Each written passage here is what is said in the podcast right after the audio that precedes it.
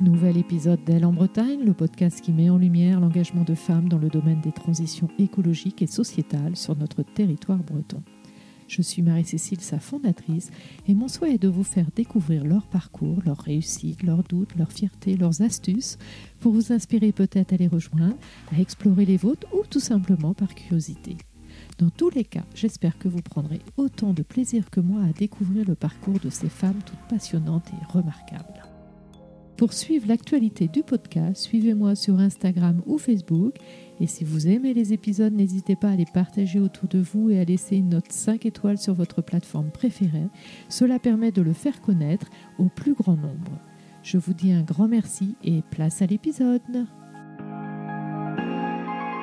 Aujourd'hui, j'ai le plaisir d'échanger avec Audrey Cousquer, qui, avec son conjoint, a ouvert au printemps 2022 un gîte écotouristique au pied du phare de l'île Vierge à Plouguerneau, dans le Finistère Nord. D'ailleurs, cet écogîte s'appelle Norse. C'est un habitat écologique biosourcé équipé en énergie renouvelable. Son architecture fait référence à celle d'un bateau, favorisant la convivialité. Pour Audrey et son conjoint Guillaume, accueil et respect de l'environnement sont les maîtres mots du projet. Ils sont d'ailleurs lauréats de nombreux labels qui montrent la voie pour un tourisme durable. Audrey va nous raconter la jeunesse de Norse et comment ils y sont arrivés, car tout n'est pas simple, mais ils sont la preuve que cela est possible. Bonjour Audrey, merci de m'accueillir dans ton superbe écogite. Et comment vas-tu? Eh bien, ça va très bien. Merci de nous faire l'honneur de cette mise en lumière. Eh bien, avec plaisir. Et pour faire mieux connaissance, peux-tu nous dire qui tu es? Donc, je m'appelle Audrey Cousquer, j'ai 39 ans, j'ai grandi ici à Plouguerneau, de même que mon conjoint Guillaume. Donc, c'est un projet, euh, c'est un projet familial. On a grandi à Plouguerneau et on est parti pour nos, pour nos études à Rennes puis à Paris pour des études d'architecture et d'urbanisme. Et on a eu envie euh, assez rapidement de revenir euh, vivre et travailler au pays, plus exactement à la plage. Très bien. Et je crois que vous avez, vous vivez ici en famille. Exactement. On a deux petits moussaillons, donc euh, Soise et Youn, qui nous accompagnent dans nos aventures. Très bien. Et bon, je sais que vous travaillez par ailleurs, mais vous avez eu aussi ce projet commun pour ces écogites, parce que Norse est le deuxième. On va parler plus précisément de, de Norse, mais ça a une histoire qui date un petit peu maintenant. Effectivement, donc il y a une dizaine d'années, on, rentre au pays, on, rentre euh, de Paris et on s'installe dans notre village, donc à Lilia, avec notre fille Soise qui est née euh, à ce moment-là. On a, on a éco-rénové une petite maison, euh, voilà, pour mettre en pratique ce qu'on avait appris pendant nos, études. Donc rénovation écologique, matériaux biosourcés, sobriété énergétique au maximum, chantier participatif avec la famille et les copains des panneaux euh, solaires thermiques pour chauffer de l'eau. Et puis, en, quelques mois, on a habité cette maison. Et au bout de quelques années, elle était trop petite euh, quand notre deuxième enfant est arrivé. Et c'était aussi le lieu de travail de Guillaume, qui à ce moment-là a créé son agence d'architecture. Donc on était un peu à l'étroit dans cette euh, petite maison bateau de 40 mètres carrés. On a eu l'opportunité d'aller dans la maison d'à côté, la maison voisine. Et on s'est dit que pour pouvoir partager en fait notre notre territoire, euh, promouvoir notre superbe archipel de Lilia et puis euh, l'habitat écologique, on allait euh, mettre cette maison en location et l'ouvrir.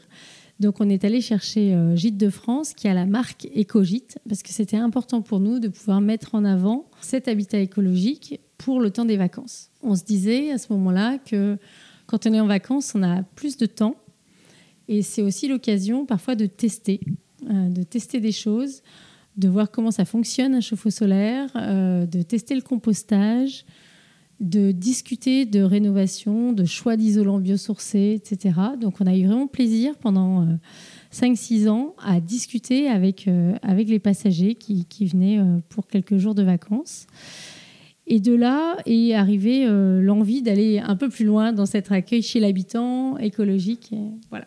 Très bien. Donc, euh, c'est suite à cet écogite que vous avez créé, donc l'envie d'en créer un autre. Et c'est là où Norse, ce projet a, émergé. Euh, vous êtes à quoi 200 ou 300 mètres de votre domicile C'est ça. On avait, euh, donc, dans, dans, le quartier, on est, à, on est à 200 mètres des plages, entre le petit bourg de Lilia et la plage. On avait déjà ouvert le coworking euh, La Boucherie, donc dans le, dans le village où on travaillait avec d'autres d'autres personnes. Et puis on s'est dit que c'était quand même très très chouette de pouvoir euh, accueillir et partager et initier au milieu marin et euh, de discuter d'architecture écologique avec les, avec les gens. On avait ce, ce, petit bout de terrain, ce méchou, cette langue de, de, ce petit bout de terrain étroit qui était devant chez nous et qui nous tendait les bras depuis quelques temps. Alors on s'est dit, ben, pourquoi pas Pourquoi pas poursuivre l'aventure? Et on avait envie d'accueillir un public auquel on ne pouvait pas répondre pour l'instant, puisqu'on avait un modèle assez classique. C'est une maison à louer pour quatre personnes. Et on s'est dit, mais mince, euh, les familles monoparentales, les gens euh, seuls, aujourd'hui, c'est deux catégories de public auxquelles on ne répond pas. Et des gens aussi qui sont en itinérance, en road trip, euh, des backpackers, des gens qui font le GR34, les véloroutes littorales. Vraiment un tourisme durable qu'on souhaite accentuer. Et donc on s'est dit, voilà, c'est un peu dommage parce que nous, c'est notre façon de voyager. Et on s'est dit, c'est dommage qu'on ne puisse pas le proposer. Donc on, a un peu réfléchi et on s'est dit, bah tiens, et si on créait euh, un hostel? Un peu comme à, comme à l'australienne, on est vraiment la génération qui avons voyagé un peu comme ça dans les auberges de jeunesse, un peu partout. Euh, en Europe et dans le monde. Et, nous, paradoxalement, c'est pas notre cas. On l'a, l'a pas fait, mais on a plein de copains qui l'ont fait.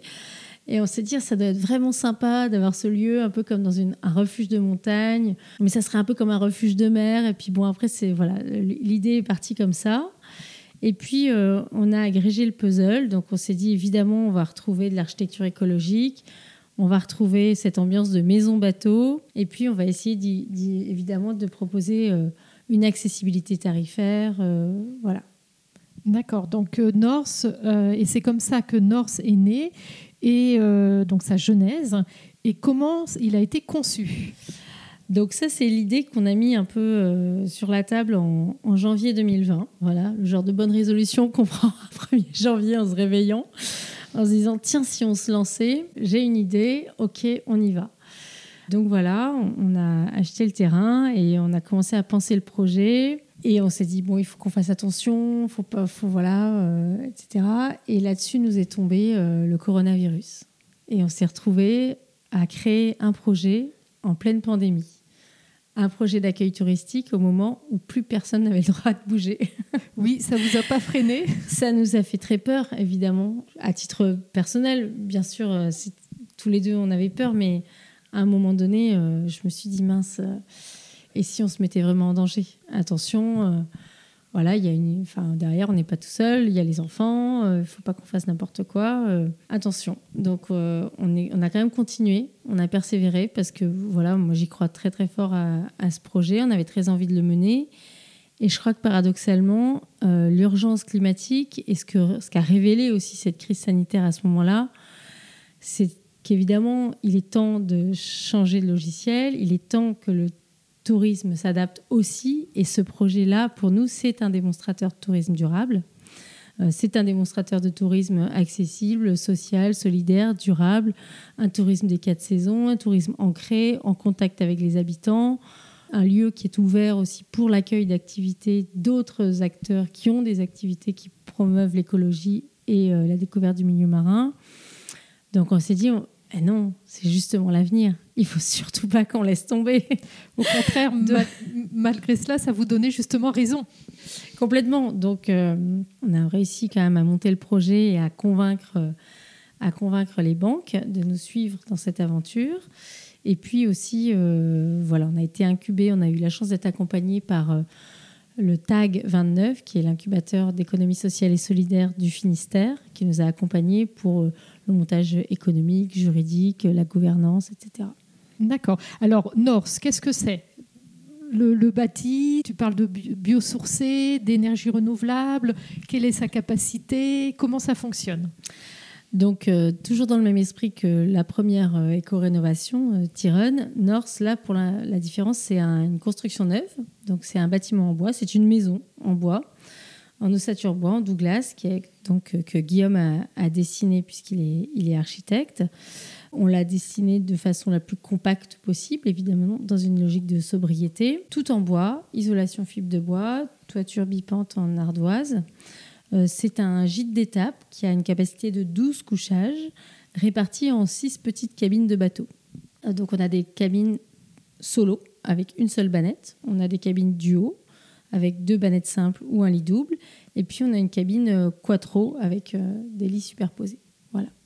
Et ensuite, on a des pièces communes. Donc on a le salon, la cuisine, les sanitaires qui sont en, qui sont en partage entre tous les, tous les passagers. D'un point de vue euh, architectural, donc on est sur une construction bois, un bardage bois qu'on a, qu'on a peint en noir de falin. Donc c'est une peinture à la farine qu'on a fait nous-mêmes voilà, avec un chantier participatif avec les, les copains qui sont venus nous prêter main forte en, euh, à l'automne 2021, quand le prix des matériaux s'est complètement enflammé. Donc il a fallu anticiper sur les commandes de bois plusieurs mois avant, et puis surtout euh, mettre la, main à la pâte dans un, joyeux chantier. Donc on a, gardé beaucoup de travaux pour nous. On a eu quand même l'entreprise de charpente qui a monté la maison, les fenêtres en, bois, en chêne. Euh, et puis ensuite, il y a une entreprise de, cloisonnement, placo, électricité, plomberie, l'installation du, chauffe-eau solaire, puisque la quasi-totalité de l'eau chaude est, produite grâce au, chauffe-eau solaire, qui a une capacité de 500 litres, et on estime que ça couvre à peu près 80% des besoins en eau chaude euh, du bâtiment. On a un appoint bois avec un poêle à, à granulés.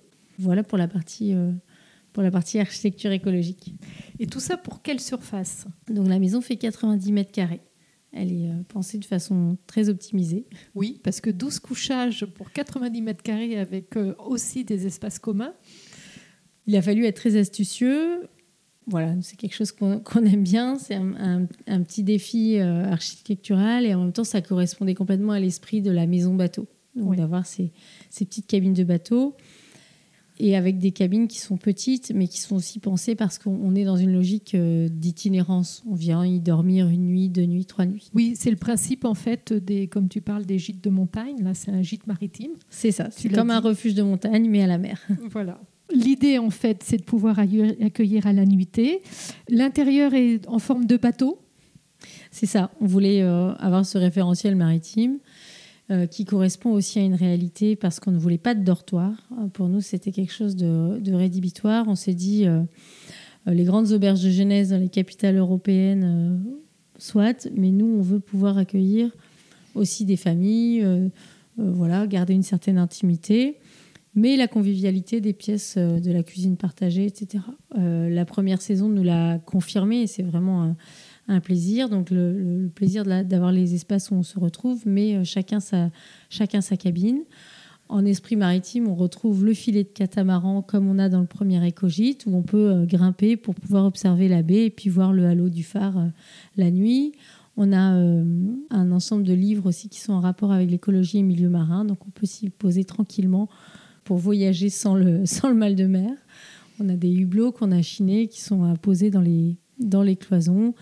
Euh, voilà, les patères sont des taquets. Euh, on retrouve euh, pas mal de bouts qui servent un peu partout pour en guise de, poignées de, meubles, etc. Des cartes maritimes aussi, un petit peu partout Des cartes marines, ouais, ça c'est un peu notre dada, ouais, les, cartes marines. Voilà, parce qu'on a la chance d'être à Lilia dans un archipel. De, il y a beaucoup d'îles. Et ça fait aussi partie de la dimension initiation au milieu marin des écogites, c'est-à-dire que nous, on a à cœur de pouvoir expliquer aux gens comment se rendre sur les îles à pied, à marée basse. Donc il y a un calendrier euh, avec les horaires de marée. On explique qu'est-ce que c'est que les marées parce que c'est pas quelque chose d'évident quand on n'est pas pas breton, quand on vit pas au bord de, mer. Euh, donc on explique comment rejoindre les îles à marée basse. Euh, les cartes nous servent beaucoup pour ça et puis aussi ben, pour, pour tous les gens qui pratiquent le GR34 et puis la rando vélo. Mm. Très bien. Et euh, meublé en seconde main? Alors au maximum possible, effectivement. Euh, pour ce qui est des lits, ils ont entièrement été faits sur mesure. Euh, donc Guillaume a fait tous les lits en contreplaqué marine. Et ensuite, le mobilier a été chiné. Voilà, par exemple, les tables de la cuisine, elles ont une, elles ont une quarantaine d'années de vie dans une crêperie en Ille-et-Vilaine. Et puis, on a changé les, les plateaux qui étaient un peu fatigués. Les chaises viennent d'un lycée à Brest. Euh, voilà, on a un certain nombre d'objets comme ça qui ont été euh, récupérés, chinés, euh, détournés. La vaisselle vient de la recyclerie de, de Plouguerneau parce qu'on a la chance d'avoir une recyclerie locale.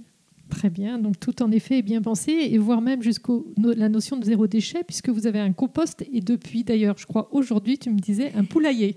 C'est ça, donc on a, on a un composteur, c'était évident dès le départ. On a, on a même fait un test là cet été, on avait fonctionné avec... Euh, un composteur ici et un seul bac d'ordures ménagères chez nous. Donc sur les trois maisons, en fait, on a une capacité en tout de 20 personnes. Et là-dessus, on a fonctionné avec euh, une collecte d'ordures ménagères une fois tous les 15 jours. Je crois qu'il y a une fois ou deux seulement où on a dû aller mettre quelques sacs poubelles euh, au point d'apport volontaire. Mais grâce au tri sélectif et au compostage, on a réussi à tenir comme ça. Il y a, sur les trois maisons, il y a, trois composteurs, il y en a partout. Et c'est là qu'on voit le poids des biodéchets dans nos ordures ménagères. Il y a vraiment, vraiment une belle marge de manœuvre. Et voilà, donc euh, les gens s'initient au compostage quand ils n'en ont pas l'habitude. Et sinon, c'est vrai que pour les personnes qui ont l'habitude, ils sont aussi contents que sur leur lieu de vacances, ils retrouvent leurs habitudes de consommation responsable. Donc, euh, ça a très très bien fonctionné. Et justement, qu'en disent les vacanciers de ce concept et puis euh, de cet accueil en fait avec un, vraiment une volonté écologique? Alors, euh, le point commun avec le, premier écogite, c'est qu'on retrouve l'accueil, on va dire, chez l'habitant, la discussion. Et le petit plus, c'est que là, c'est vraiment un lieu ouvert. Et les personnes nous disent que ce qu'ils apprécient, c'est d'avoir leur cabine privative, mais la pièce de convivialité. Et notamment euh, l'hypothèse qu'on formulait sur les, les, monos et les solos, donc les familles monoparentales et les personnes seules, c'est vraiment confirmé, et notamment les femmes.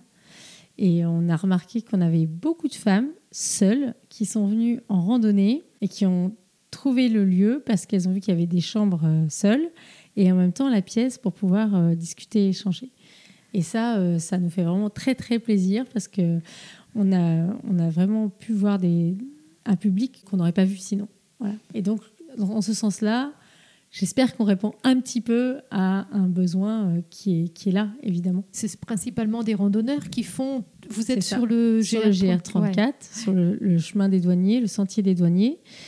Et il y a plusieurs femmes qui m'ont dit Mais c'est super, c'est la première fois que je pars en randonnée. Donc je cherche des lieux comme ça, avec des trajets de 15-20 km à pied par jour. Et donc, c'est souvent des, euh, des, personnes qui n'avaient pas fait d'itinérance avant. Même encore ce matin, euh, un garçon me disait, ben voilà, moi, c'est la première fois que je me fais cinq jours de vélo euh, tout seul. Et pareil, les, voilà, les gens sont contents de trouver un endroit comme ça pour pouvoir échanger avec d'autres voyageurs. Et puis après, chacun fait son bout de route tranquille dans la journée. Vraiment, c'était un, plaisir là depuis quatre mois là qu'on est ouvert de voir l'échange entre les gens c'est assez rassurant sur la nature humaine, sur le fait d'avoir encore envie de vivre ensemble malgré euh, les gestes barrières, etc. Et de se dire que bah, finalement, euh, on vient dans une maison partagée, il y a un aspect convivial, les gens discutent, et puis il y a, un côté un peu entraide. Enfin, c'est très très sympa. Et puis de, vivre ensemble, d'interconnaissance. On va partager quelques heures avec des gens que peut-être qu'on n'aurait jamais croisé dans, son quotidien. Au-delà du projet de, ces deux écogites, vous avez aussi ouvert un, espèce de coworking dans le bourg, là à quelques centaines de mètres, et vous souhaitez un lien entre euh, les écogites et aussi euh, cet espace. Oui, c'est ça. Donc c'est un petit espace de coworking qu'on a il y a 200 mètres d'ici. Donc on a une dizaine de travailleurs sédentaires et euh, Norse, il y a aussi un, bureau, un espace, et qui justement est ouvert aux, passagers, donc pour tous les travailleurs euh, de passage qui ont envie de lier euh, activité euh, de travail et cadre parfois de, vacances. Et ça permet aussi de rencontrer les gens qui travaillent au quotidien ici. Donc il y a une possibilité de, pour les digital nomades ou bien pour d'autres travailleurs mobiles de pouvoir avoir accès à un espace de coworking pour pouvoir travailler euh, quand on est en, de passage en vacances euh, à Norse. Et on a la chance d'être doté de la fibre optique et d'être accessible directement par le train et le car. Donc ça, c'est vrai que ça permet aussi de faire des, des séjours, des retraites, de venir travailler hein, quelques jours euh, voilà, dans un environnement propice. Et, comment Alors, je sais, comme je disais tout à l'heure, euh, toi, tu as une vie euh, professionnelle par ailleurs, tu as aussi donc une vie familiale. Euh, comment tu arrives à concilier justement cette, le tout? Alors, grâce à Google Agenda, sans doute. c'est vrai qu'il y, a une certaine articulation à trouver. Bon, le point de départ, c'est vrai que pour nous, c'était important de pouvoir avoir cette activité sur notre lieu de vie et aussi notre lieu de travail. Parce que comme je l'expliquais, dans un périmètre là, de, de 200-300 mètres, on a notre maison d'habitation, les deux écogites et le coworking. Et en plus de ça, euh, voilà, donc moi je télétravaille et j'ai mon activité de chargé de mission pour l'Agence de l'énergie et du climat euh, que je fais à, mi-temps. Voilà, donc c'est vrai qu'il y, a une articulation à trouver. Et euh, on a beaucoup d'aide aussi des grands-parents, donc ça nous aide bien sur le côté familial. Et puis, ben voilà, on y passe tous les jours, hein, tous les deux pour l'intendance. C'est vraiment très sympa. Et puis, puis voilà. Et puis maintenant, le lieu, on a envie de le faire vivre à l'année. Donc, c'est ouvert. Les deux gîtes sont ouverts toute l'année. Et puis, dans les parties communes, euh, on a à cœur aussi de pouvoir euh, à développer l'activité de tiers-lieu, ce qu'on appelle un peu tiers-lieu. Nous, c'est tout ce qui est activité en lien avec l'écologie et le milieu marin, en accueillant d'autres partenaires qui ont besoin d'un lieu pour exercer leur activité. Comme ça a été le cas cet été, on a accueilli euh, une association de plancton, une guide littorale. on a aussi organisé une fresque océane et là, au mois d'octobre, on va accueillir euh, une discussion avec les cartographes qui ont fait les cartes, euh, dont les cartes marines qui sont euh, dans les pièces communes. Voilà. Donc le lieu se veut aussi ouvert à des dynamiques participatives, de quartier, etc. Donc une volonté en fait de travailler avec les acteurs locaux et notamment de découverte de l'environnement marin. Oui, c'est ça parce que on remarque qu'il y a une appétence des visiteurs pour avoir plus d'informations sur ce milieu qui est fragile, qui est l'estran. Donc cette bande euh, entre le, haut de la grève et puis, euh, euh, le bas de la grève où la mer est en permanence.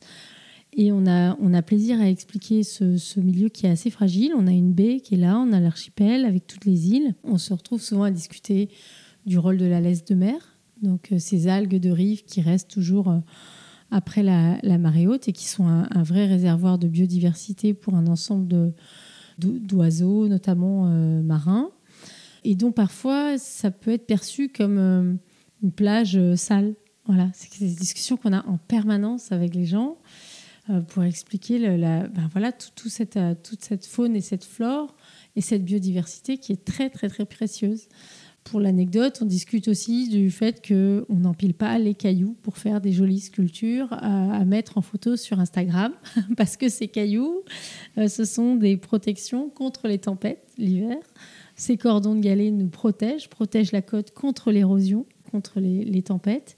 Et ça, c'est vraiment euh, euh, des choses sur lesquelles on, on a probablement un déficit de communication visible dans l'espace public. Même si on peut trouver un, tout un tas de ressources sur Internet. C'est vrai que quand les gens arrivent euh, sur le chemin de douanier, il y a un certain nombre de, messages euh, qu'il faut qu'on puisse euh, communiquer de façon un peu plus, un peu plus claire. voilà, parce qu'on est aussi une commune où on a le plus grand linéaire côtier de France, un Plouguerneau, que ce soit l'interface côté Manche ou l'interface côté Aber. Donc on a des milieux qui sont très très particuliers, très fragiles, et il faut qu'on puisse être nombreux à pouvoir l'expliquer et puis promouvoir euh, cette richesse et cette biodiversité. Alors là, tu viens de parler des abers.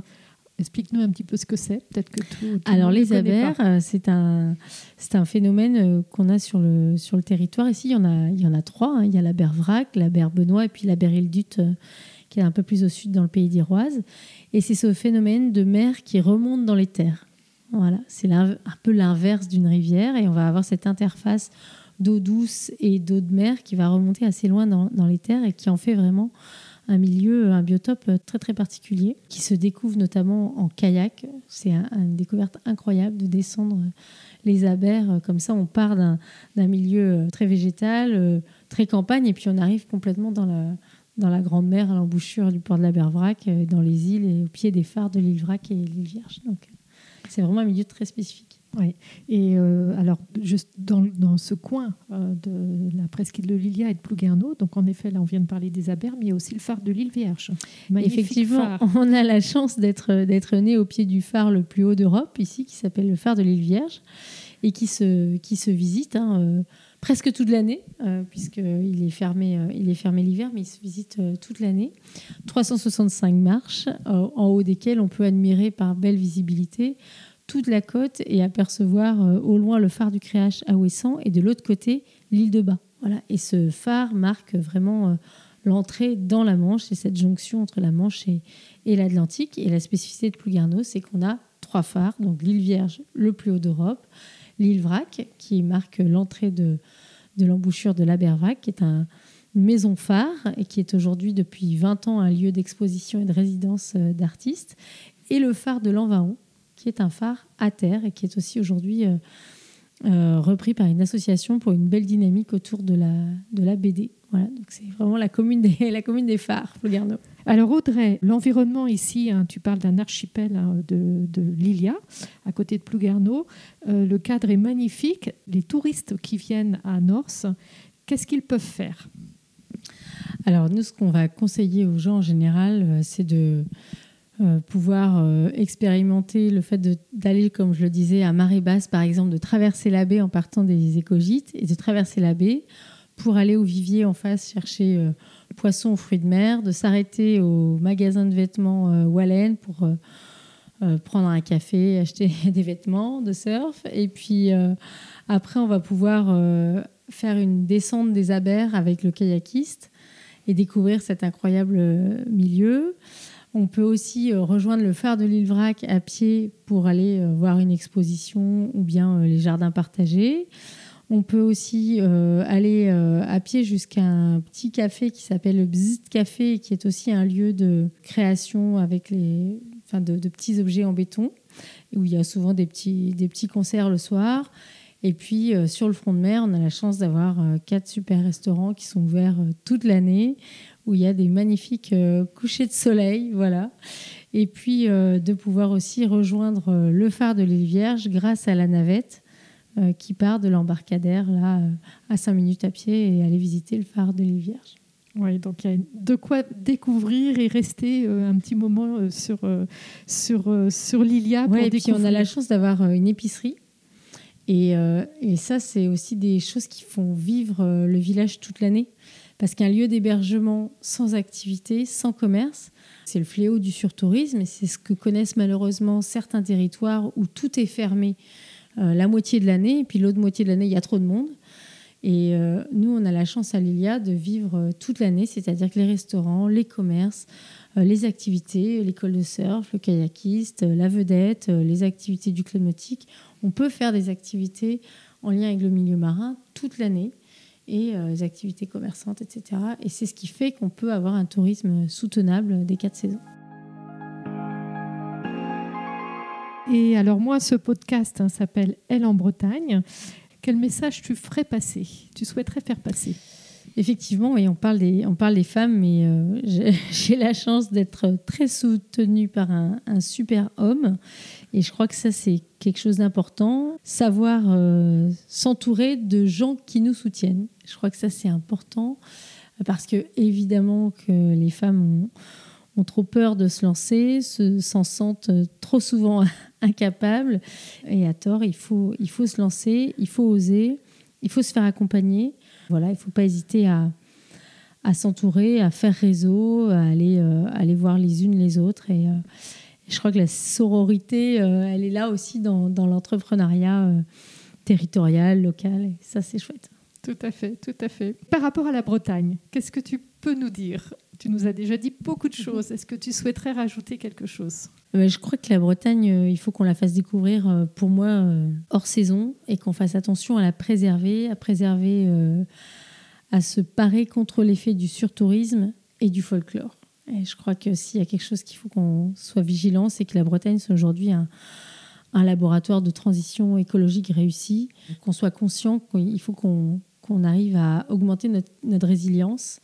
Euh, je pense notamment à notre ressource en eau, à développer notre autonomie énergétique, à produire l'énergie qu'on va être amené à consommer parce qu'on sera de plus en plus nombreux et à, à pouvoir faire collectif pour montrer qu'on a un territoire qui est capable de, de prendre ses décisions en local et d'être un, laboratoire d'adaptation au dérèglement climatique, y compris euh, euh, sur des sujets qui sont effectivement moins évidents et qui, qui vont nous impacter et qu'il faut les prendre à bras le corps, que sont euh, l'érosion, les tempêtes, les algues vertes, voilà, un certain nombre de problématiques aujourd'hui, qualité de l'eau, etc.